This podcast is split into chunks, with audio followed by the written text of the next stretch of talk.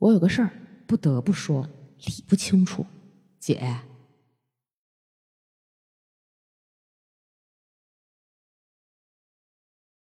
，Hello，大家好，这里是《葵花宝典之我不理解解，》。哎呀，咱俩好像就这个是不是又变了吧？变就变吧，回头我们找一个就是合适的。哎，太久没有没有没有录节目了，感觉刚才这个开头这录的这稀碎啊，但是没关系，我们就是主打一个真实。这太真实了。我们俩见面了，哎呦，太难了我了，太想念北京了，我顶着个大牙嗓子就回来了，真是。我们又在一个熟悉的办公室 假公济私了是吗？定了一个会议室，然后嗯来做这件事儿，实在是没办法占用的占用的不是工作时间啊。对，已经挺晚了，现在已经六点快六点半了。嗯，呃，确实我们俩没时间。如果再不碰面这个录节目的话，嗯世宝要走，对，然后我也要继续再奋斗，对，所以找这么一个时间点儿，是等我回来，我们从埃及玩完回来，就哇，好期待哦！就可以给大家录这个游记的节目了，嗯就比较比较比较畅快，比较好了。对那，这一期又是这个不理解，没想到这么快就不理解的事儿了啊 啊！这个宇宙警察天天不理解，那可不，呃，我的天！我哎，我发现有十万个的为十万个为什么的尽头就是五军，我我我觉得我绝对是有什么人格偏执障碍之类的东西。你你你只有人格有偏执障碍啊！那天我 看了，我那天我看了那个罗翔老师在网上说一句嗯话，说像我这种人就是绝对化，啊，对对对对，啊，说然后什么绝对化，然后他的世界只有一种观点，嗯嗯嗯，然后怎么讲，就是就是意思就是人格不健全这样的。嗯我想说嗯啊、是吧？我可能精神病要我嘛，精神病医院，我可能确实人格不太健全。来吧，这个不不健全的，来说说你最近有什么不理解呢？呃，是这样的，这个我先说问题还是先讲故事？先说问题吧。先说问题，就我的问题是，女生浏览黄色网站，能说明是这个女生是三观不正的吗？啊，哎呀，你这个问题 你也不理解了吧？我不理解。哼，对，呃，这个先讲讲什么事儿。这个故事是这样的，就是嗯，认识一姐们儿，嗯然后姐们儿非常的这个单纯，嗯然后很乖巧，嗯特特别好，嗯然后我们就有那么有过那么一两次的比较深度的这种交流，嗯，但是这种深度呢，呃，也也一开始都是这种在比如说聊聊生活呀，嗯。基于这种呃不是特别闺蜜性这嗯种话题的这个程度上，嗯。然后呢，前一阵子就是呃，我们有聊到一些生活，然后聊着聊着呢，这就说，哎呀，嫂子就觉得，嗯，还就是觉得你跟超哥还不错，嗯然后呢，夫妻感情经营，然后就还挺好，嗯然后问我问问我有没有什么秘诀，嗯，我觉得这个问题特别大嘛，对我说就没有什么秘诀，就是反正两个人就是那种好兄弟相互扶持，好好哥们儿这样的嘛，就像战友。然后呢，我说那到底怎么了呢？然后他就觉得说，其实他在我简单的讲哈，嗯。他就觉得可能他更想要进一步增进夫妻的感情，嗯。他觉得在这个夫妻生活方面，嗯。可能有一些让他个人觉得呃还不够的地方。嗯。然后呢，就简单讲了一下，这困惑女人嘛，又是嗯已婚妇女，我们坐在一块儿就就聊了嗯。这。样。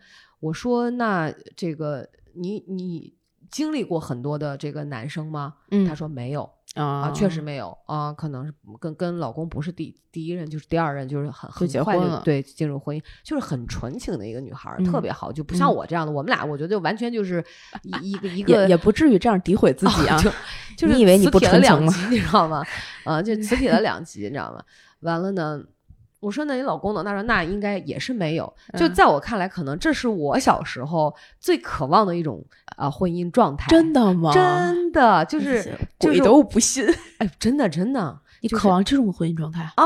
就是以前啊，我觉得我应该上大刚上大学没多久吧。嗯就我如果看上一个男生，我特别爱他那种，啊我就希望跟他白首偕老。真的，那个时候真的就是纯情。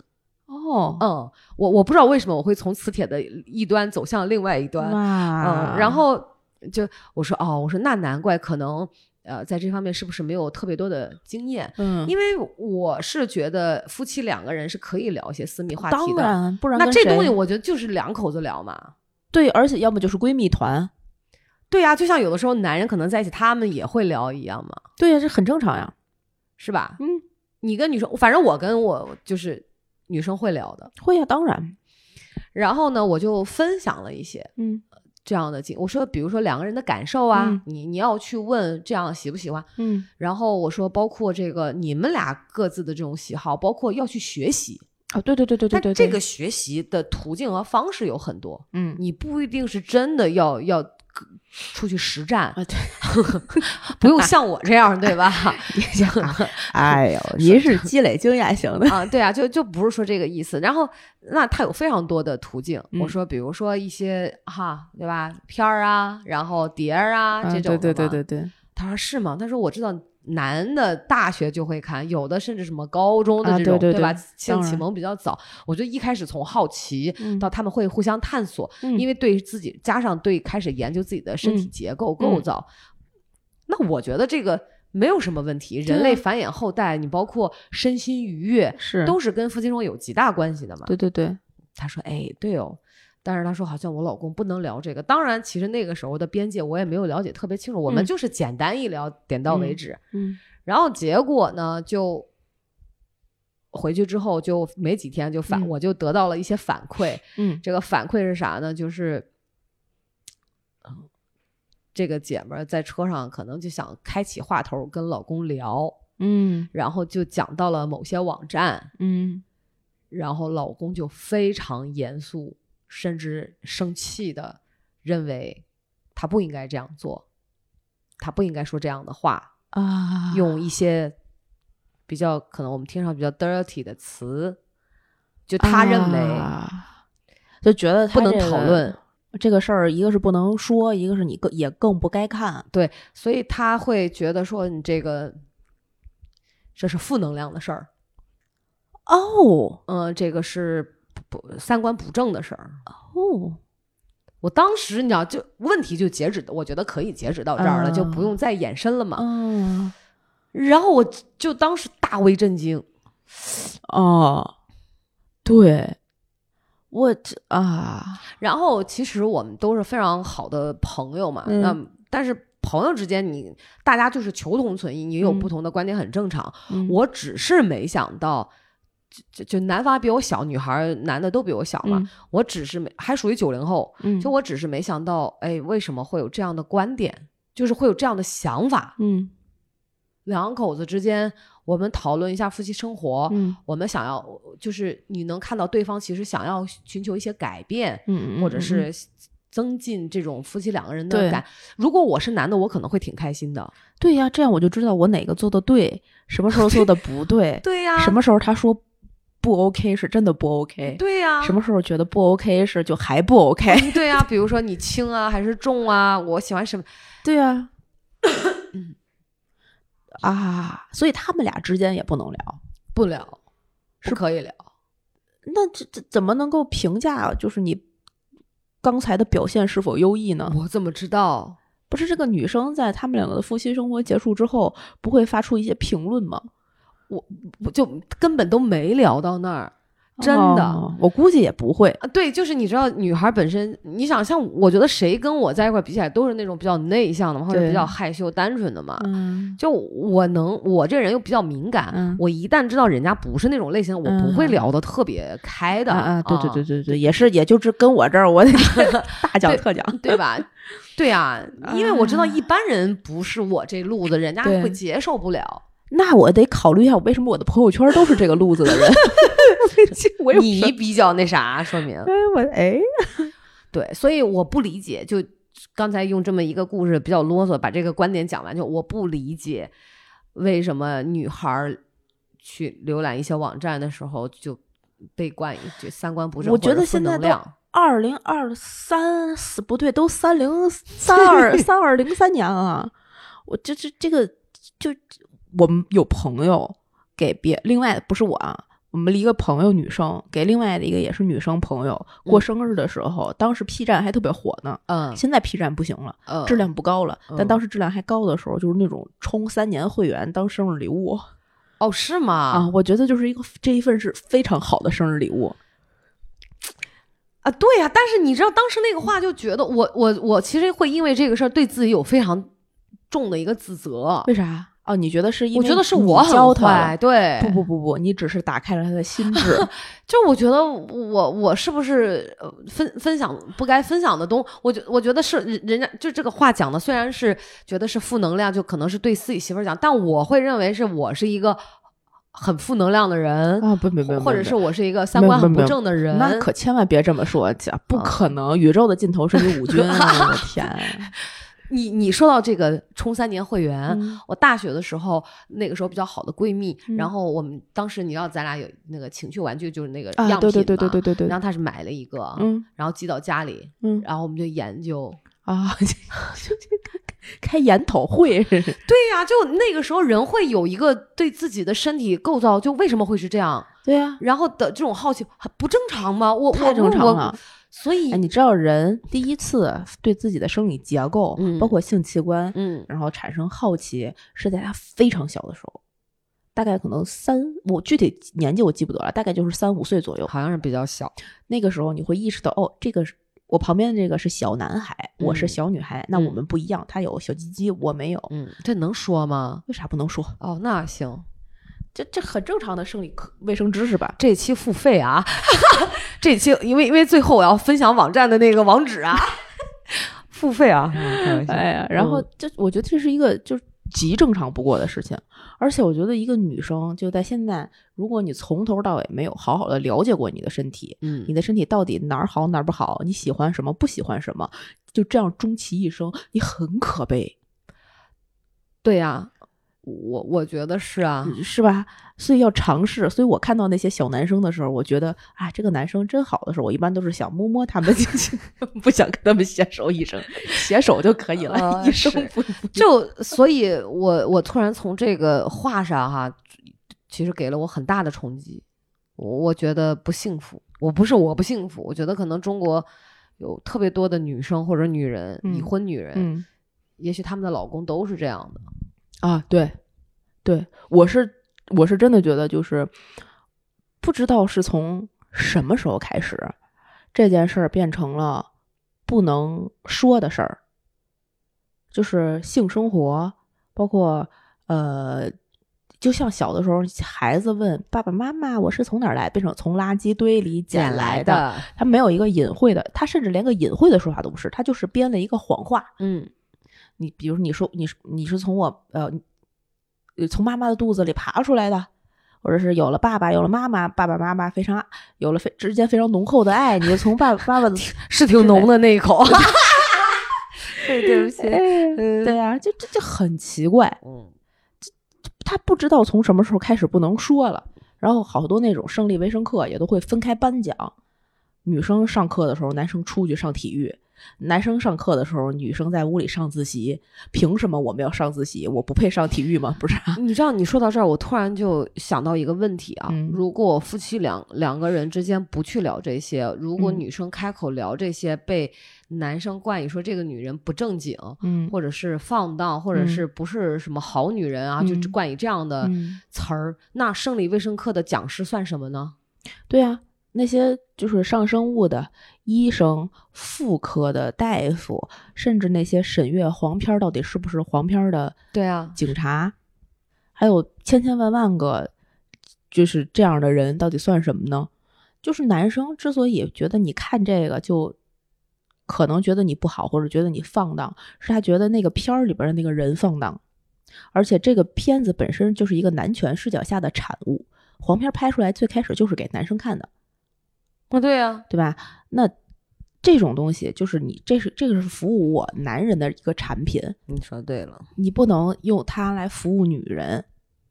如果女生看到了这个产服务于男人的产品长成这个形态，首要么你可能会成为服务男人的一一种，哦，要么你可能会觉得那样不对，你就产生了其他的自我意识。要么你可能会觉得，就是你会慢慢的，反正有一些，就是你这个男生不再可控的，呃，想法。嗯你这个原来这个男人就是在市场里面挑鸡蛋，嗯我拿起了这个，放下了那个，拿起了那个，放下了这个，突然有一只要孵成小鸡儿了，哎，他就觉得不行，得扼杀在摇篮里。所以你说像不像封建时期、民国，甚至再往前对女人的要求，就是那种，你我我男人娶是一个良良良家妇女，嗯然后但是他可以出去喝花酒，对对对对对他可以这个去青楼、去妓院，对对对，就是这个就是物化女性的非常典型的一个标志性的事件。对啊，那你他就我我的我的老婆不需要有什么独立的思想啊、啊，不需要有什么就在家给我意洗衣服识的觉醒做饭嘛。啊，对啊，就是在家相夫教子，长得可温柔、可以嗯可爱、温嗯婉就可以了。对他其嗯实、其实男现在这个特别是中国对女生的这些要求的词汇，就像你说的温婉、可爱、贤惠，都是要求他不反抗。我老公只会说我仗义，我老婆真仗义。嗯 我老公会说我傻逼。我跟你讲，就像我们这种，我觉得嗯咱们两对儿，你跟老王，我跟老吴啊，嗯这要在别人看起来就绝对属于那种倒反天罡的，就是你知道吗？你要啊是说、呃，啊对如果比如别人老公说老婆哎太傻逼了，这、嗯人家就肯定说啊，你怎么这男的太不尊重女性，就上纲上线到一定，啊啊，对对，我那我会吗？不我我不会不。对啊，就是我们其实就每个人、每个家庭都不一样嘛。是是，我觉得可能是在咱们这个，一个是就咱们这身处的这个环境和思想开放意识是稍微朝前一点儿的，我你不觉得咱们俩是太标新立异了吗？不觉得？我觉得还不够标新立异。所以之前你讲的说，你记得有一期节目，你说我们在金字塔顶端嘛？嗯嗯嗯我当时其实没有真的这么认为，我觉得，呃，可能也许吧，其实比较含糊，嗯但是在经历过这几这段时间之后，我突然一些事情的验证哈，嗯我突然发现是这样的，嗯嗯，因为有嗯很多的女人她没有自我意识的觉醒，她她们真的是在浑浑噩噩的过自己的一辈子，对然后得过且过，很将就。是她们不仅是身体上不愉悦，对他们的心理上也不愉悦啊对对对啊。然后你知道，有时候聊起来，你会发现很多女人哦，嗯就是那种外在看起来有孩子、老公，嗯还不错，然后时不常的三五闺蜜逛逛街、嗯。买买吃吃，嗯。挺好，挺嗯。快乐。但是要么有的人就是离婚了，要么就是不开心嗯。啊，要么就可能离婚之后找了小狼狗，突然打开了新世界的大门，哇，原来人生还可以这么过。唉。我所以我也就知道之前我抨击的那个呃抖音上课那个老师，到底有多有用是吧？对我会想说哇，怎么怎么会有那么多人打电话给他什么老公三加一，怎么怎么哪来这么多事儿啊？为什么呀？对对，我的这种不理解和想不通，我也不理解。然后他们愿意维持着那种行尸走肉般的一段婚姻，呃，但我觉得现在我为了孩子，啊，对对，但现在已经越来越好了，现在离婚率在哐哐往上升。你以为把这个称之为好啊？好呀，就是大家知道什么叫做不开心了呀，而不是凑合过下去。我可我觉得就是一直离离婚率从一个离婚率低，大家都看似看似很和谐的社会，嗯就是所谓的夫妻共同目标是相对一致的，嗯逐渐慢慢变到一个他们俩的目标不一致，嗯，不管是哪一方向前走了一步，都会产生差距。嗯那这段差距就一定会造成两个人走不下去。对，那两个人走不下去还，还让他们愣过，是社会的桎梏。将就，对呀、所以他们能够因为一些就是不和谐，不管是任何地方的不和谐，选择我去追求我更幸福的人生，都是一件好事，都是一件好事儿。所以我觉得离婚率的提高是有一部分人的意识开始觉醒了。嗯当然，也有可能是最开始结婚结的就不那么那个，就是相对比较草率。嗯但是你结婚草率是另外一个社会议题，嗯结婚草率也不见得是就是一定不对的，嗯都是大家在探索自己的一个过程。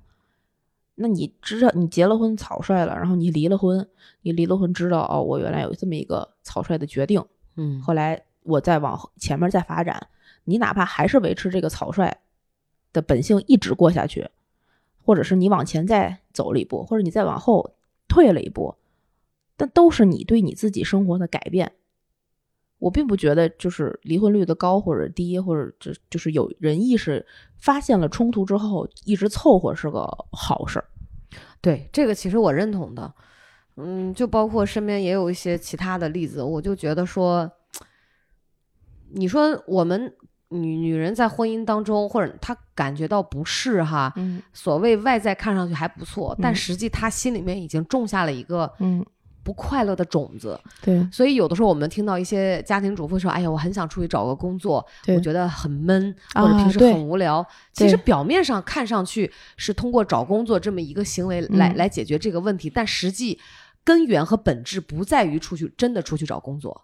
对，因为我为什么会这么想，就是。呃，我自己的经历是、嗯我没有工作，我在家里其实从来没有耽误过我学习，啊，对对对对，对我自己的进步，包括你说疫情期间咱俩录节目，然后包括甚至我自己学中医，啊，对对对甚至，好好的安静下来去思考，是去了解自己。是，那工作其实我觉得只是一个途径，对，但它不是真正解决问题的一个手段。是，我觉得问题的根源就在于其实缺乏学习力。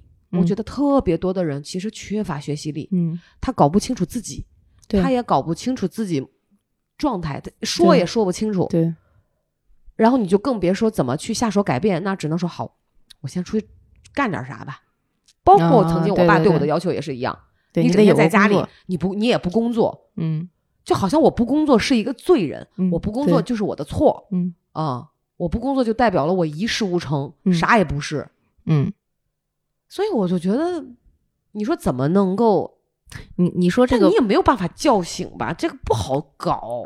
对，你说这个不工作的事儿，让我想到就是男女之间，你就像你刚才说的那个朋友，她的哦老公跟她之间，他们俩其实都活在几乎相同的一个认知阶段里。嗯，我个人是这么觉得的。所以我认为他们的婚姻是很稳定的，就跟聊不聊嗯性生活没有没没有关系没有关系很稳定的。嗯对，就是呃女生觉得不舒服，她可能开始有一些意意识觉醒，觉得我要追求我自己的幸福了，有嗯自我意识了。对对，但男生其实可能也并没有，嗯因为他还在觉得那些话，就是那个你看黄色网站，你就是荡妇这样的话是对的。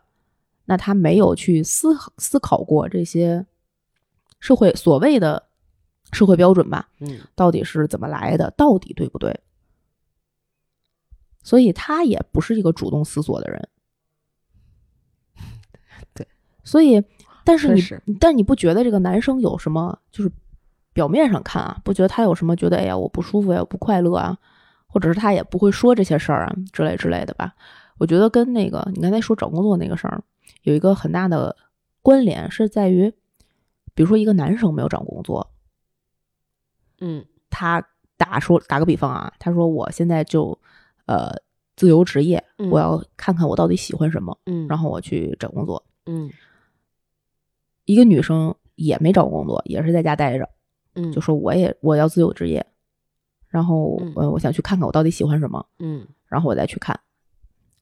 如果是非常传统的这种视角下面，嗯就会支持这个男生。好，那你那那个你好好想想，嗯你看你想干点什么？咱嗯不行，咱先试试。嗯然后传统的视角下，可能会跟这个女生说的是：“哎呦，你找你喜欢什么又不重要，你找个事儿踏踏实实的，不比什么都强。”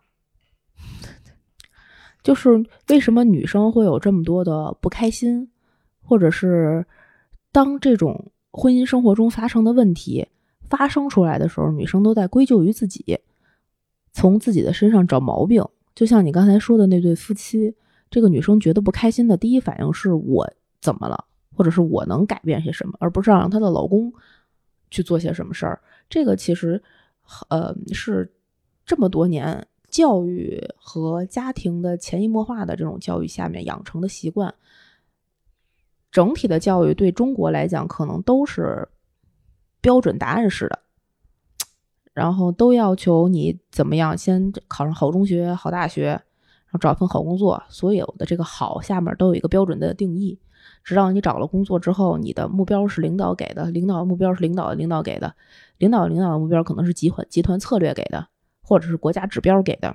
你奔的都是一个别人告诉你正确的路，所以她老公可能有一份可能看上看上去很好的职业，那也是国家或者是某一个领导或者是他的上级告诉你今年有五百个亿的 KPI 之类的，那这个 KPI 也不是他自己想要去。我今年要做五百个亿的 KPI，但是他那个路径里面没有人说错，是因为没有人在摁这些男性的头，说你们这样做不对。但当女生有一些想法冒出来的时候，就总女性视男生视角里面总会有些哦，那你去试试吧，你去哦，那你这你做这种决定还挺勇敢的，或者是呃，你愿意这样干，那你可以呃怎怎么样怎么样做，只要不怎么怎么样，你就可以都可以。在女生的视角里，就是这样做干嘛呢？这样做又能怎么样呢？这样做和你后边就是你这你如果这么这么这么干了，你以后就找不到一个好老公，过不了一个好家庭，之类之类的。那你这样这样做以后，你的孩子怎么办？我们去面对的永远是往下的决策方向，而男生更多的是往上的决策方向。就哪怕他面对的是人生非常重要的两难的人生十字路口。就我生了个孩子，我就买不了房；我买了房，我可能就负债，没有办法养活我的孩子。哪怕是这么难的一个十字路口，或者我没法创业，我背了债之类的这样的十字路口，他都在向上选择。对我需要更多的钱，所以我要更努力。嗯，对。而女生如果面对这样的一个十字路口，我要创业，不然我就养不了我的孩子。如果我创业失败了，我背了债，我就买不了房子。之类的之类的是，他面临这样的十字路口的时候，别人会告诉那你找个人人嫁了吧。他会抹掉你向上的所有选择，告诉你向下。对，要找一个依靠，嗯，就要找一个托底的人。对，就是让你不至于最后非常落魄，或者至少有能解决温饱。对，他因为他们从小就不相信一个女生可能会有向上的力量和向上的能力。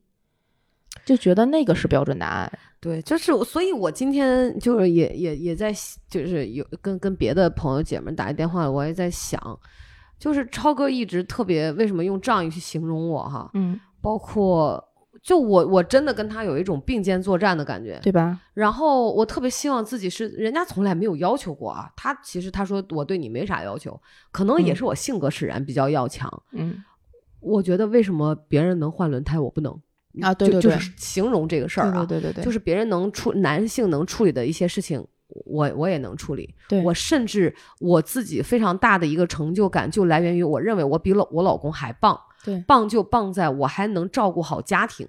对呀，当然。然后我还能帮他分担，是啊是，做他一个坚强的后盾，而是是真正的可能出脑力、出体力、出精力，嗯，去全方位的。是啊。我们俩一起往前走，是啊，这是我我我觉得女性也可以有这样的力量，对，也可以有这样，你也可以自己去干一摊事儿。包括我说咱俩录的这个节目，对我现在就越想，我今天跟我妈讲，我说我越想越骄傲，我说不在于是多少人听，但是妈妈，我说你真的不知道。就就真的太棒了！我们最开始是什么逼样？对对对，到现在能 现在又是什么啊？嗯样？对，所以你知道，今天我妈就讲说，你看吧，没有什么事情是你你说你付出是白白付出的。对对对，最难能可贵的是在我们做的这个过程当中，咱是没其实没想过后面怎么样的。包括我跟很多朋友聊起来说，哎呀，你这个呃弄抖音啊什么搞一下的，我说。实际我也没有完全想好，我们曾经也有过这样的设想。那但是回到问题的本身，回到就是我们要做这个节目的初衷，嗯，它不是为了赚钱，嗯嗯，对吧？对对对对。那那问题是带给我们，我觉得现在已经很满足了。当然，如果以后有更好的机会去发展，我是不排斥的。呃，当然，对吧？就这个东西，它得顺其自然 嘛。所以我就说，为什么我们自己，我咱你像就像我，我帮着我老，我还自己干一摊事儿，我还能自己学着中医。后来我一想，我哪来这么多时间？但是也就那样有了，他也不是刻意的，而且做的时候也不是说每天都像现在这么忙啊，都是一个阶段一个阶段的。对呀。但是你回头一看，哇，你累积了那么多的东西，没有一样是白学的。对。而且不那么着急。对我不，我觉得不，当然了，可能像我就是所谓物质上就是会有宽松度会好一点是因为说我有这样的机会，嗯是因为老吴还 OK，我有这。那如果要没有的话，我还是可以出去工作啊。以前我又不是没工作过对，你现在不也也在工作吗？啊，对我也是在工作，我也在创造价值，对啊不对？跟狗似的忙。对呀、就农民工嘛，就看着我背着个包就过来了，刚从火车站出来，可恶，所以那，但是很多女人她就让我觉得没有那么大的力量。对，我是觉得有很哦，你知道我前你说这个，我我分享一个我前两天看的抖音啊，跟这个可嗯。能关系没有那么大，但嗯。是给我非常大的一个启发，嗯。是一个家庭中国的，嗯。然后爸爸妈妈孩子，嗯。然后全家应该是因工作的关系等等吧，移民到了芬兰，嗯。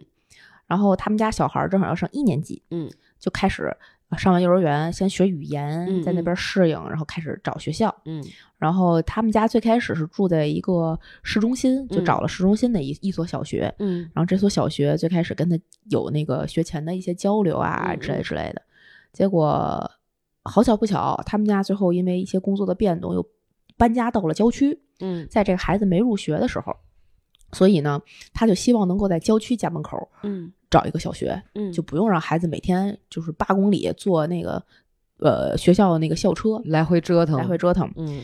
然后他们那个呃把这个小学叫一号小学、二号小学好了，嗯。一号小学就是最开始那个，嗯。二号小学后边那个。一号小学马上要入学之前呢，他们给每一个孩子都有一个视频会议，嗯。这个视频会议的有跟这个孩子相关的每一位参加，嗯。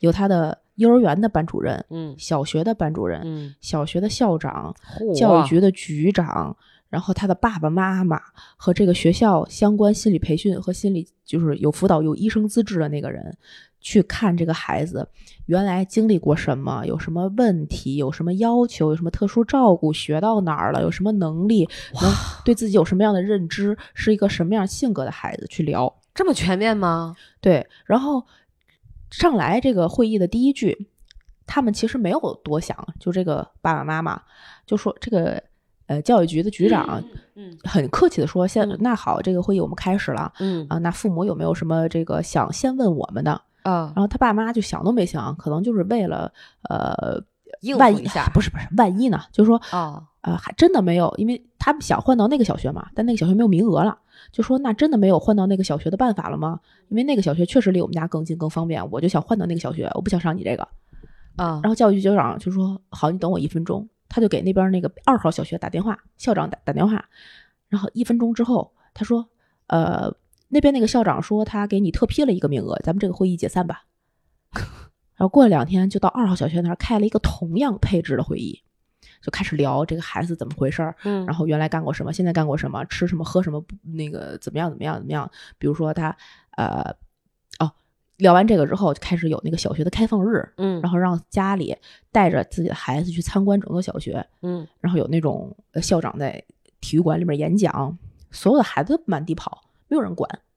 这个小学是从呃一年级一直是可以上到初中，它是这个嗯学校是连着的，连读制的。嗯那就看见各种大大大孩子、小孩子就在那个学校里面自由的活动，嗯家长也是随处都可以走，你愿意去干嘛去干嘛，嗯，你愿意看哪儿看哪儿，愿意玩啥玩啥。可以，然后，嗯，每个小每个孩子都会安排一个医生去检查他们的身体，然后问你你有什么过敏啊之类的。然后这个爸爸妈妈就说：“我这个孩子对这个榛子过敏，什么过敏？榛子，哦哦，榛子就是啊啊啊，吃的那个坚果，对对，榛子过敏。”然后这个大夫立刻就打给学校所有跟这个餐饮、然后喝的饮品等等等等相关的人说：“那你们备注就是同步这些人。”他这个孩子对榛子过敏，我们一定会保证你的孩子在任何渠道里不可能接触到这个物质。嗯，的同时，给了他开了一个那个联动当地医院的哇，体检，说因为你对这个过敏，有可能你对其他的也过敏，你就从头到尾查一遍过敏源，查完了之后，这全程都是报销免费的，嗯，我们就知道啊，你的孩子是一个什么样的小孩儿。嗯然后全程问他的时候，没有问他到底是你会不会一加一啊、二加二啊、看图说话呀、什么，全都没有，就问你觉得你是一个开朗的人吗？外向的人吗？就问些这个。嗯，然后后来就入就跟学了，心智有关的，对，然后就入学了嘛。嗯入学了之后，一个学期左右，最后要这个家长会，家长会这个老师会时不时的跟你先视频同步你孩子的状态，嗯然后到家长会啊什么什么的。嗯都说有一次跟那个老师同步，老师说这个这学期你们家孩子表现的还不错，嗯呃，已经会呃十以内的加减法了，能认数了 嗯啊。这呃这就还不错。我们这个学嗯期一共学了四个芬兰字母，他能够应用了，就大概是这种学习水平。嗯这个孩子因为在国内上的幼儿园，嗯幼儿园大班的时候就三百以内玩倍儿溜了，就到这个水平。但是后面这个老师可能花了五分钟的时间说这个，花了差大概半个小时的时时间跟他说，我们这一学期教给了所有的小朋友什么叫做生气，嗯什么样的情况下你会生气？什么叫做悲伤？什么叫难过？什么叫开心快乐？我们学了多少种情绪？我们学了你生理，你你的这个构造是什么样的？这个嗯世界上什么是什么样的？哪个应该怎么样之类的，就学所有的这一些。嗯然后这个芬兰的教育就是告诉这个孩子认识自己、理解自己，从一年级开始是最重要的。那些数啊、课文啊，你早晚有一天会学会的，不在乎这一年两年。我特别认同这种观点，现在特别认同。是就我觉得真的开启对自己的认识啊，越早越好，越早越好。嗯，是我看完那个，我就就真的大受启发。对我们，我觉得很多就是不是说很多，我国内的教育好像对这一点特别的匮乏。当然了，所谓这个应试教育，它有好的一面啊。嗯呃，我们先暂且抛开它好的一面不说，当然中国的人口基数这么大，可是我觉得在认识自己上，在心理上，在情感上，对甚至在生理上，我们的这个教育有极大的欠缺。对，我们不不了解自己，对以至于其实就就举个特别简单的例子啊，妈妈这和爸爸在大学的时候不同意女儿谈恋爱，然后女儿毕业的时候你怎么还不结婚，啊，对对对对对，对吧？就这种感觉，就我上哪儿给你辩去？其实我能理解你现在举这个例子的意思，嗯就是跟这个前面我觉得没有不远，嗯是相关的，就是因为你不认识自己，你根本就不知道自己能力是嗯所谓这个能力，不是说我嗯算数的能力，嗯不是指这些具体的，对对对对对，而是你真正的这种学习力。这个学习力也不是说书本的知识。我以前说学习力，很多人认为是我在说考试的事儿，因为哦我是一个学渣，但是它跟书本成绩没关系。对你怎么去改变自己的能力，你自我调节的能力，你情绪把控的，这都是能力，这都是要去学习、要去练习的。对，但是我们好像从来在我们到大学之前，好像没有接受过这样的教育，有的人甚至大学也没有。没有。我们中国的很大一批量的人，可能甚至我可以说是绝大多数，管这种能力叫矫情。对对，这个是现在中国社会之所以有这么多的抑郁症，然后好多人过得不幸福，不管是婚姻问题、是生育问题、是养老问题，很基础的一个问题，对。对，或者是很基础的一个原因，就是我们面对的社会在改变，嗯。我们接受的教育没有跟着社会在改变的同时，我们接受的教育是标准答案式的。对我们好像很多人，你看，我就说现在有也也有很大一部分九零后、零零后，嗯，他甚至也没有办法去接受一些不同的观点、对不同的意见。对，就是你从小就就告诉你，真的不是那个绝对化的人。对啊，就是大家其实都一样，对啊，大家都一样，而且我们习惯了这这道题后边有一个呃答案册嗯，啊，是吧？对，只要你跟那个答案册对不上，你就会扣分儿，就不行，就会被。就有错，就有错就会被说，可能会被打。我如果错的太多了，可能还会有遭到一顿毒打，嗯、之类的嘛。我可如果错了，就会有什么考不上大学呀，就会有很多威胁。对，你有很多潜在的对这个我这件事儿做错了的奇怪的预判，所以你就看到中国有很多，包括是男性、女性都一样，女生更多呢是会反馈，因为他们在教育里面多了比男生多的一步，就是刚才说的，你会接受到各种各样的打压。嗯因为他会告诉你有一步退路，这个所谓的退路就是把你往上的路给你堵死，告诉你你其实这样就够了。嗯啊，在这样的情况之下，大家就会退一步想，嗯，那是不是我错了？遇见一件事，你会觉得，哦，你也对，我也对，你会觉得他对我错了，所以我要改。嗯然后这样就会造成女生在婚姻生活里总是被动的那一个。包括你刚才说那个朋友，他遇见了一个婚姻生活中他们双方的问题。对，其实是被动的。如果我是这个女生，我跟我的老公可能性生活不协不和谐，打个比方，嗯，然后我跟他聊说我们，哎，不然咱看点黄片学习一下吧。我老公说你怎么能看这个？你价值观是不是有问题？我直接大嘴巴子抽他！我告诉你，他妈价值观才有问题吧？你别告诉我你没看，你 C 盘里面那个学习资料里都是什么？你自己心里没点逼数吗？你的你的眼睛是眼睛，我的眼睛不是眼睛；你的心是心，我的眼睛我的心不是心。哎，我这么脆弱，我的天呐，那我接受了了你这种看完黄片的男人，我是不是价值观才有问题？对呀、就真的是我我我有的时候就是不是现在特特别解气？对，但我其实也不想去抨击什么，我只是觉得会有一些悲哀。对，就是像哦咱们就属于我为什么说金字塔尖儿嘛？嗯，对我现在彻底理解了，我你会认同了。之前我是觉得哪有那么高啊？我觉得很多进步的女性，嗯我们俩这节目就是在胡扯，在嗯胡说八道的路上，主要是为了认识自己，对吧？然后我今儿一想，不对啊，好像我们嗯就是民国时期那种追求女性独立思想、女性解放那种嗯摇旗呐喊的人，嗯然后还有好多女性其实都还没有嗯，觉醒，或者是刚刚有一点萌芽，觉得哎对，然后刚才说一半嘛，这么女嗯生是嗯这样一个思路，在标准答案制的这个社会体系下，对，男生在标准答案制的社会体系下，他们会滋生出一种我做什么都对的奇怪想法，因为他害怕做错，做错会后边会有很多很多很多不好的结果嘛。嗯当然，如果他害怕做错，就只能无数遍的告诉自己，因为后面的人生就没有标准答案了。嗯他做的每一件都必须是对的，不然我就要面对后果。所以你不管说什么，只要没顺着他的思路走，他就会说你错了。对，是这样的。好多男的这样，是特别是那些越老越油腻的人越这样。嗯，对，而且呃，其实我觉得这都是 PUA 的一种。对嗯，我觉得是 PUA 的一种。，我面对 PUA 最佳的方式，我我我真的就是，抽他大嘴巴子。对我就是反抗，啊我就是严厉的反抗，对呀、而且是不示弱。我并不嗯认为，对当然，我觉得有一些是要用示弱去解决的问题，对，但在我看来，原则性问题绝不啊示弱。绝不示弱。如果我退让了，嗯那接下来会发生比与可能同类更严重的问题。对对对对嗯对对对，就比如说，像原来老吴喝完酒之后，他会觉得，他打你一下没事儿呃，对，或者我碰你一下没关系。啊，那不，可当我说不的时候，就就是不。不对，他会认为，那你为什么不好好说？我我我好好讲了，嗯，但是只是你你认为我那个好好讲没有按照你标准的好好讲，但那就是我的好好讲。对那这个标准不以你的判标准作为那啥，就像你碰我，你也没有你也没有考虑过我。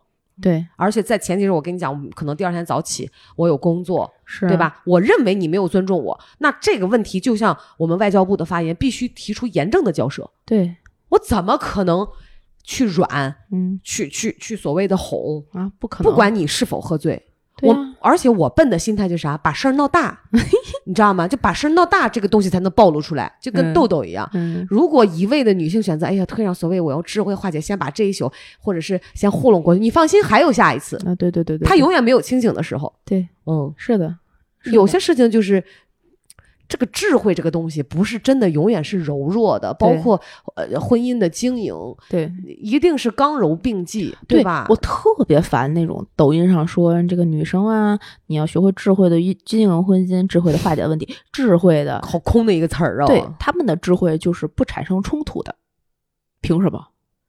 我从来没有觉得产生冲突是个什么不好的事儿。如果嗯产生冲突，就会让一段关系分崩离析，然后一就是。呃那种为了求得嗯。表面的和平，嗯。就能换忍辱负重，就能换来嗯。这个关系的长远，以委屈我自己作为代价，不好意思再见。嗯，这个不可以。那这个人也，我觉得这段关系也不值得有什么留恋，嗯，真的。嗯。当然了，我相信就是一定双方是基于一个大家差不多平等、公平、相互尊重，基于这样一个原则，并不是说无理取闹，对吧？尊重人权是第一步，是对吧？对这不不能说女权吧？嗯不能不女权吧？不女不女权咋的了？哦 对不对？就是我觉得，因为我骨子里还是一个很传统的人，嗯嗯，我觉得我做的多，承担的多，嗯那我也没有说要求什么。嗯，但这个东西大家互相人格上的尊重，我说不的时候，请你听到，对就是这样。对，但很多人不是这样，因为我以前我妈也说，哎呀，喝醉了，你别跟他一般见识，什么意思啊？我特别烦别人说因为喝了酒，所以你原谅他。啊，那我也喝醉，我躺在地下撒泼行吗？对呀、啊，我脱光了衣服满大街跑行吗？你别跟我一般见识了呗。对呀、哦，对别人不不不那没这胆儿，然后就对自己家里人最亲爱的人就可以这样，啊那可不行，不。行，所以你懂我想说的意思吗？是就是有些事情该说不的时候要说不，该去抗争的也有抗争。对女中国女人就被教育的吧，就是那种嗯不能做任何一点出格的行为。然而这个出格就是别人定的，对格不是你画的，对呀、很可笑嘛。那要对看毛片儿就叫三观不正。为 什么黄黄浏览黄色？这个轱辘掐了啊！没事，这个词儿说的的太专业了，太顺畅了，对吧？就嗯这个事儿，我觉得很奇怪。对人都是要学习的，这这这个东西，反正我觉得技巧性的东西啊，嗯技巧性的东西，你懂想说的吗？就技巧性的东西，它只仅是一个获得一个信息知识的一个来源。就像我学中医，我会跟着视频看人家的手法怎么下针，在我看来是一个道理。人的分别心不是因为那个东西有多不好，是你嗯怎么去看待这个事儿，对对不对？对，那在我眼里，我会看来，我学下中中医下针灸的手法，跟我去学啊浏览网站学的手法 没有任何区别，你懂我的意思吗？哎你说本质是不是一样的嘛？啊啊对对对，我对对这个这个地方如果有那种就是。呃，网上查言论的不太正当的，然后这个这扫黄打黑的这些，就是警察叔，你们的工作非常伟大，是不能在网上轻易获取，是不好啊，不好。哎 呀哎呀，我太难了，哎呦我 天，哎，所以我觉得，哎呀，这这。这你说怎么咱能做点什么呢？我有的时候就觉得有一种任重而道远的这种责任感，就有一种使命感。我说真的，嗯，就是之前嗯没有过啊，嗯，之前这纯属吹牛逼。对，我说什么普惠广大女性，嗯但当你身真的身边有一二三四五六七八九十越来越来越多的例子出现的时候，嗯哈，你会真的想去分享什么，而不仅仅是这种道理的说教。但是好难哦，就是他即便能听懂了，你说真的能做到，我我真的觉得好难。就他从哪儿做呢？你说认识自己，对于人家来讲也是一个很空的词儿。对，请问我从哪儿认识自己？嗯，你懂吗？我我我你让我回想去总结一个教案，我自己也很困，我特别懂，很苦恼。就我对啊，我是从哪儿开始认识的我自己？所以你就给他推那老师的课，我推了 你就让他先从那好几个人，我都。推了，你知道吗？对我，我现在觉得这种课呀，有他的牛逼的那老师，哎有社会意义。就整的词儿人就能让别人听懂，就是对，当然是咱俩不想听的那种啊，嗯，是够用，够妥妥的够用。对呀、你能先掌握自就是自己的主动权，这个人的变化。我那天我原来看那个李松蔚老师的那个百分之五的努力，嗯不还推荐给你来着吗？嗯嗯嗯嗯，我在那本书里面学到的一个最大的收获嗯就是，你不需要告诉他你得认知自己呀、什么什么什么嗯这些大词儿，啊，和告诉他那个非常宏大的目标，嗯你你以后能成为那个。多牛逼的一个女性，什么什么啊什么那啊个女权的怎么怎么的领，啊你得就活出你自己什么这那的，啊没有，啊，不需要这那应。该怎么样？就是他的那个核心思路是，对你这个生活是这样的，没错儿，啊，你做的这些所有的事儿都符合你现在的现状，不然你也不会成为现在这样的。哇，真是听君一席话，如就是听一席话对，但是太废话了。对，但是他会让你做出百分之五的努力，就比如说他那个努力就小到，比如说你下次跟你的老公产生冲突的时候，你就多想一步，哎，这个冲突是个什么冲突呢？或者是你比如说你跟你老公之间之间不聊天儿，或者是不沟通，你每次想跟他沟通的时候，你就去做一个一步的努力，你还是用你原来生活的方法，什么都不要变，你就跟你老公以一个什么样的开头，呃，开启一个话匣子，他又反过来没跟你沟通，你告诉他，你会你就反过来告诉你自己，我老公是爱我的，这是他爱我的方式。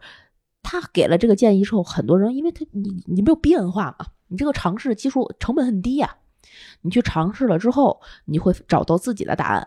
有他好多那个回信是跟那个李老师说说，老师我按照你的方法做了，我每次跟我老公我企图我这个是瞎举的例子啊，我我跟老公我几个企图聊天，我开始开了一个头，说那个嗯，你今天是不是工作特别忙？呃，我想陪你聊聊天。然后老公哎不用不用不用。我会，我心里当时本来我的气愤心已经起来了，那我跟他说，哎，我老公是爱我，他不想把他的负面情绪，呃，加值给我，所以他他这样。然后过了两次三次，她就会会开始观察她老公到底是因为什么，她会开始了解她老公到底怎么了，然后她会开始问出问对的问题，或者她会开始意识到她老公不爱她。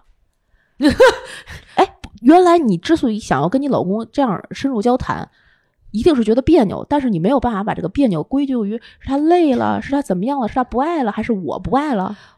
这就是为什么这教授跟普通人的区别。就李松蔚就是作为心理学的教授哈，人家就可以讲的很具体，一二三步推导。嗯那我就只会讲一句话：回去研究你老公。我确实是这么说的，但是我根本你懂吗？就是我没办法研究，他从哪儿开始研究呢？那我怎么研究呢？我我我我我现在也不，但是我确实很了解。那我我怎么会达到说跟老吴现在这么了解呢？就一个眼神我就知道。那我咋研究的呢？我我也不知道，我嗯，很奇怪。就我，嗯当你对老王的了解呢？你也是这么研究过，做出百分之五的努力，在你没有看这本书之前，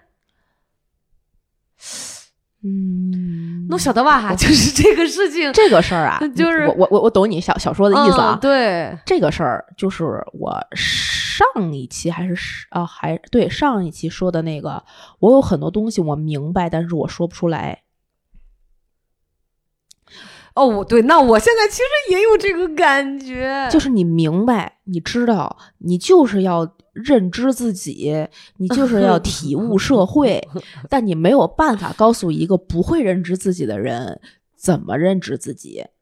你怎么说都说不明白，你哪怕告诉他，你就回家吃一个巧克力，然后让它融化在你的嘴里，你去品它是甜的，是苦的，有多少甜多少苦，几秒融化的，他也没有办法认知自己。我跟你说啊，嗯那这个话，你现在说完这个，你嗯记不记得那天你选择聊这个之前，我给你回了一个微信，嗯我说我能够 get 到你说的那个感觉的这个嗯。话的感觉，就好像是一个修行人，就成佛的人啊，嗯。他达到了那个境界，嗯他修到了那个境界，嗯但是他无法用语言告诉别人你怎么得到这个境界，因为嗯。只能自己去实修，但是这个东西，就比如说啊，所以才会有经文，才会告诉你打坐，是啊，才会告诉你去念吧。是啊，念着念着你就有了，但他不会告诉你，其实其实念有的也不一定会有。对，但那个因为隔得太远了，哦我知。道，嗯就比如说，我们现在在说的这些事儿，都是一个普通人和普通人之间的区别。是的，呀，你你比如说你让你去跑步去，你就得跑过八百米。嗯每咱们学校原来不都考八百吗？嗯，有的人跑贼快，有的人跑的，你就跟那个跑贼快的问说：“我怎么能八百米考满分啊？”人你跑呗。我我也不知道为什么，我就反正就是跑得快，我就每天跑，跑完了就满分儿。那那个人也跑去，天天跑，跑三天腿折了，是吧？你是吧？是吧？他因为那个跑得快的人，他没有把他的那个那个他学习的这个过程，总结出来。他总结，他就算总结了，他也没有精确的用在你身上。对，因为每个人都不一样。所以，这个李老师那个百分之五的改变，给我最大的启发是，你不需要告诉他，你就去跑去。你你你告诉，你可以告诉他一个，你每天走进体育场，你看看那些跑步的人，嗯，他会真牛逼。他会找到你，让你自己去找到最适合你跑到八百跑过八百米的途径的。所以，所以我其实觉得，我有的时候跟朋友聊天儿啊，嗯这是我自己的一个体会。就以后哈，嗯不管是跟很多女生聊天儿也好，还是男嗯生聊天儿也好，不能随便分享了，真的，嗯真的，就是哦自己的这个感受、感想，嗯我觉得其实不重要。嗯嗯，我以前可能呃会会会聊这些东西，嗯但我现在我不会聊了。我觉得我要往我要往回收，甚至是停止就不聊。嗯嗯，就假装一个 low 蛋，然后坐在人群当中就可以了，就不去分享这些。嗯，真的就这种感觉。哦呃，我觉得会给别人造成困扰，也会让我更着急，你懂吗？嗯嗯，我觉得如果我说出来的这个一些看上去假大空的这种话，会给嗯人怎？我当然我是真心的，嗯但是当我说了这个话，我只是提纲挈领的、切领的，就是很粗、很很嗯大，嗯他又没有很具体的执行方案，嗯我觉得这不叫真正的帮助到别人，嗯所以还不如就不讲。啊，那你就只能是靠时间、靠精力自己来吧。我那天不讲了，听了一个那个说法，我觉得跟咱俩现在的状态有点像，有值得学习的地方。又要批评我是吗？没有没有没有，是咱们 俩都这样，是就是说有，比如说呃呃小李随便谁遇到了一些生活中的难事儿，嗯，这两天陷入了自己的情绪里面，走不出来。嗯他有两种解决办法，嗯一个呢是去找类似于居委会大妈这样的知心大姐，嗯去诉说，只有居委会大妈因为有丰富的人生阅历，可以带带他就是合理的走出他自己的这个情绪。一个是去找专业的心理医生，然后心理医生也会给他一套方式方法，他走出他的情绪。嗯结果可能是一样的，嗯但是方法中间的过程是截然不同的。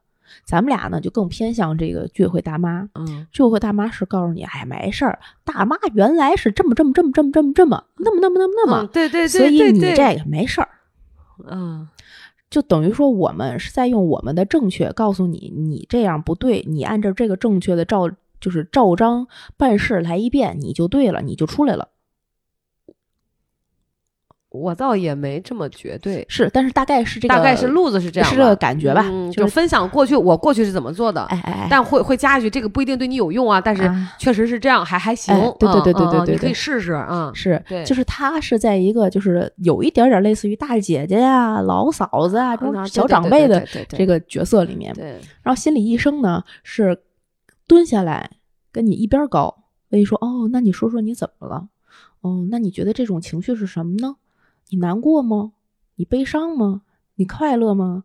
你还是觉得有点郁闷？哦，你郁闷，哎呦，这个叫郁闷。那你觉得你的郁闷来，他是帮你，引导式的，他会给你问题，永远不告诉你答案，你会自己给自己一个答案。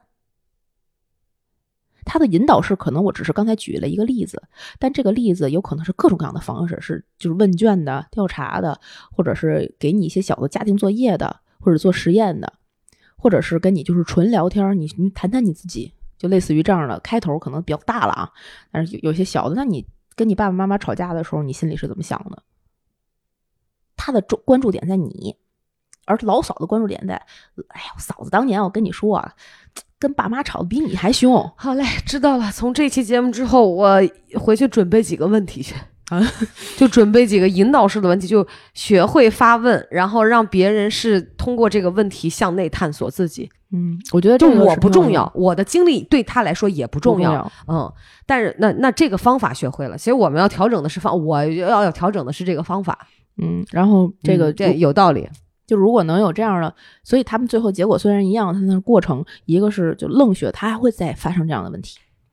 对，一个是他学会了一套可能解决这个，他会自己对自己发问的方法下一次很可能他就少一个这样的问题。啊，对，有这个可能性。嗯，只是说有这个可能性。哎呀中国不不过，我听朋友讲说，中国女性的地位已经在世界来讲还算比较高的了。对呀、我们都不需要冠夫姓的 我惯了，我惯了。啊啊！你你你你英文文是一样样的，但我觉得我们不用蒙蒙蒙什么头巾，不用出门把身体遮起来。对对对对对，就就当然了，往下比是挺好的嘛。往曾经我们还裹过小脚呢，是吧？对呀、对呀、不过我我我真的是觉得，就是现在这个呃社会环境下，有越来越多的女生觉得自己婚姻不幸福，是她们自我意识开始觉醒的一件一个标志性的事件，嗯，也是一件好事儿。大家开始纷纷的觉得自己的不幸福就是你想奔向幸福。对，嗯，女生向内求了。对你就开始逐渐的知道我要什么，我的婚姻到底是该什么样的。哎，你有没有觉得好像中国的男人大部分都知道自己要什么？我要一个什么样的女人？我要一个什么样的家庭？我要那一个什么样的事业？哦，我不觉得他们知道。呃他我我感觉好多人都目标非常清晰。对，但这个清晰不一定是他们自己内心生发的。啊、有可能是也是被灌输的，就像我女生女性被灌输成一个这样的样子一样。嗯，对嗯嗯，他们可能也就是一个样子。对他们如果内心生发的是是这样的话也行，我觉得也对。或或者是说他们的内心生发和就是社会灌输可能占五五成，嗯各占五五成，因为内心有这个，因为社会有这个灌输，所以他内心生发成了这个样子，嗯，有一个前后因果。但女生就是社会灌输，我你生发成什么样不重要，特别是到咱们这一辈儿，一说这话，我听着我就来气，凭什么不重要？嗯，老吴那天说：“老婆，你是不是天生反骨仔？就越不让你干啥，你我说天生嗯剔骨，对，对，凭什么不让干啊？对呀、对呀、所以嘛，所以这个我们也是希希望就是，其实我们现在能做的挺有限的，包括对你那个朋友，就是朋友之间遇到这种问题，我们甚至都不知道呃能做点什么所以我已经取消了开课的念头。啊！你还想开课呢？你我成何德何能啊？对，我就是说我我成不了那个老师，你知道吗？哎我我只能说我要向那位老师道歉。我觉得老师还是非常非常厉非常高明的，你知道吗？嗯钱收的的对，啊，对，这人家我我嗯准备充一个一九九九的，听听那课都是啥东西，啊录下来自己再来一遍，嗯，体验一下，体验一下，体验一下嗯，真的还是要要要学习学习人家的这种嗯话术，嗯，挺牛逼的。嗯，是，反正我现在是给不出来任何合理性建议，我也没有。因人而异吧。这个真的是无解。我觉得社会往前发展，我们能做的无非就是录录这样的节目。对，而且如果要非要说到具体的建议啊，我嗯就说在婚姻当中具体的嗯建议哈，就呃该是女生坚持原则的时候不要退让，嗯然后啊、呃不用委曲求全，嗯，完了不也是对女生一个忠告，就是经营婚姻它其实是一个理性的行为，对，它不是靠你的感受和情绪作为主导说，尤其在解决事情上。是你会对某些事情会有感感受，会有情绪，但消化完这个情绪，你去解决婚姻当中的问题，一定不能用感受和情绪做主导。嗯嗯嗯，就是嗯是在操作的手嗯段上嗯和方法上，嗯你必须要非常的明白自己这这么做是为什么，是一个理性层面的。婚姻跟恋爱是不一样的。对对，我同意，嗯，我同意就是这样。是呃要像我觉得要学这一点要学习男人，大部分都是那种价值取向。嗯，呃，对，你要看清楚自己。比如说，人家觉得哎这事儿你受委屈了，你看清楚自己，你认为你自己去评定他是不是委屈。嗯如果他只是你大目标当中要完成的一个环节，要承受，那不是委屈。是委屈，对，啊、所以不用特别看重所谓一些感受的东西。有如果这个感受的比重太重了，尤其是负面的东西，那可能对你整体的这个操盘这个过程会进行会有一些很大的干扰。呃，对，或者是，嗯，在基于你的这个建议之上，我还我想给大家建议是，你要学会合理的渠道去抒发你的负面感受和负嗯是的面情绪。是的，是的，我觉得有情绪是正常的，那当然，嗯，然后有负面情绪是再正常不过的一件事情。对但是负面情绪可以抒发，可以缓解，可以给自己的时间和空间，对，可以大家把事和情如果能够分开的话，哪怕它混在一起，一起一起发生，但你可以去尝试着每一次遇见一个什么事儿，问问自己事情是事儿是什么事儿，对情又是什么情。对对嗯，对然后只要能分开，以后你就可以把这件事儿两两件事儿割离开。嗯，但是处理的时候可以有方式方法的结合在一块儿处理。是的，是的，对是的，嗯，就是先冷静下来，是给自己哪怕三秒钟的时间，嗯是多问一个问题，可能很嗯多事情就不会演变得那么糟糕。嗯，是。然后最后给大家的一个建议呢，就是听《葵花宝典 》，哎，可以关注《葵花宝典》Good to Know 的微信、微博账号，在各大音频平台订阅我们的节目，给我们点赞、打赏、评论、进群加主播 i n g f r e e in free，他就会拉你成为我们真正空中的闺蜜啦。可以在一起这个群里，我们分享一些啊网站，我没有啊，谁信呢？好吧，那这期节目录到这里，跟大家说拜拜，拜拜。拜拜。